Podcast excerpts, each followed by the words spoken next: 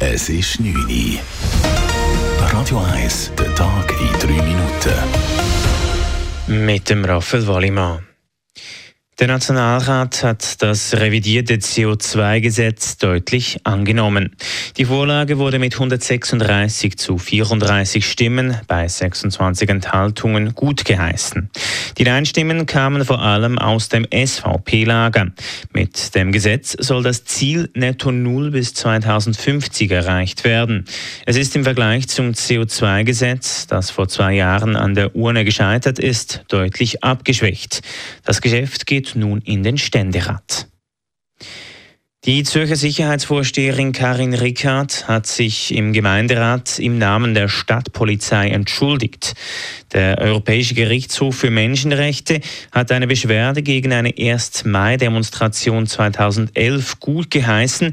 Die Stadtpolizei hatte über 500 Menschen eingekesselt und anschließend zur Kontrolle festgenommen. Die Demonstrierenden seien zu lange festgehalten worden, gab die zuständige Stadträtin Karin Rickard heute vor dem Stadtparlament zu. Es ist falsch die Betroffenen so lange festzuhalten. Die Einsatzleiter damals haben nach bestem Wissen gehandelt. Aber heute weiß man es eben noch besser. Für das lange festgehalten werden entschuldige ich mich auch im Namen der Stadtpolizei bei den Betroffenen. Rickard betont aber auch, dass die Praxis der Einkesselung nicht gerügt wurde. An dieser Praxis werde die Stadtpolizei in besonderen Situationen festhalten. Der Gemeinderat hat derweil eine Steuersenkung abgelehnt. Im Rahmen der Budgetdebatte hatten die bürgerlichen Parteien eine Steuersenkung gefordert.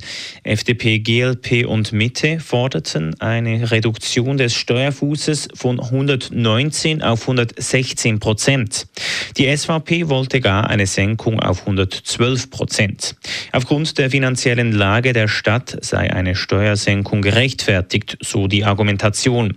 Am Schluss haben sich aber die linken Parteien knapp durchgesetzt. Aus ihrer Sicht bewährt sich der aktuelle Steuerfuß. Zudem würden von einer Steuersenkung vor allem Wohlhabende profitieren. Die Zürcher Kantonalbank wühlt mit ihren Gebührenabschaffung den Bankenmarkt auf. Heute Morgen gab die ZKB bekannt, dass Privatkundinnen und Kunden ab dem nächsten Jahr keine Gebühren mehr für ihre Konti und Debitkarten bezahlen müssen. Laut Finanzexperte Martin Spieler wagt die ZKB damit einen großen Schritt. Es gäbe zwar schon einige kleine digitale Banken, die gebührenfrei sind, bei der ZKB seien die Dimensionen allerdings größer. Die haben einen extrem kleinen Mehrtanteil, das sind ein bisschen die Angreifer. Was jetzt die ZKB macht, ist ganz eine andere, hat ganz eine andere Dimension. Das ist jetzt ein grosser Player, der da äh, den Markt äh, aufwühlen und ganz sicher auch die andere Konkurrenz wird unter Druck bringen. Bislang betrug die Jahresgebühr für ein Privatkonto 12 Franken und für eine Visa-Debitcard 40 Franken. Insgesamt betragen die jährlichen Ersparnisse somit bis zu 116 Franken. Radio 1 Wetter. Am Abend und in der Nacht ist es bewölkt. Morgen ist es den ganzen Tag nass. Am Morgen ist der Regen noch relativ schwach. Am Nachmittag wird dann der Regen aber stärker. Die Temperaturen sind bei etwa 7 Grad. Das war der Tag in 3 Minuten.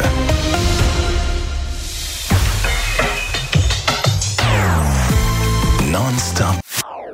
Das ist ein Radio 1 Podcast. Mehr Informationen auf radio1.ch.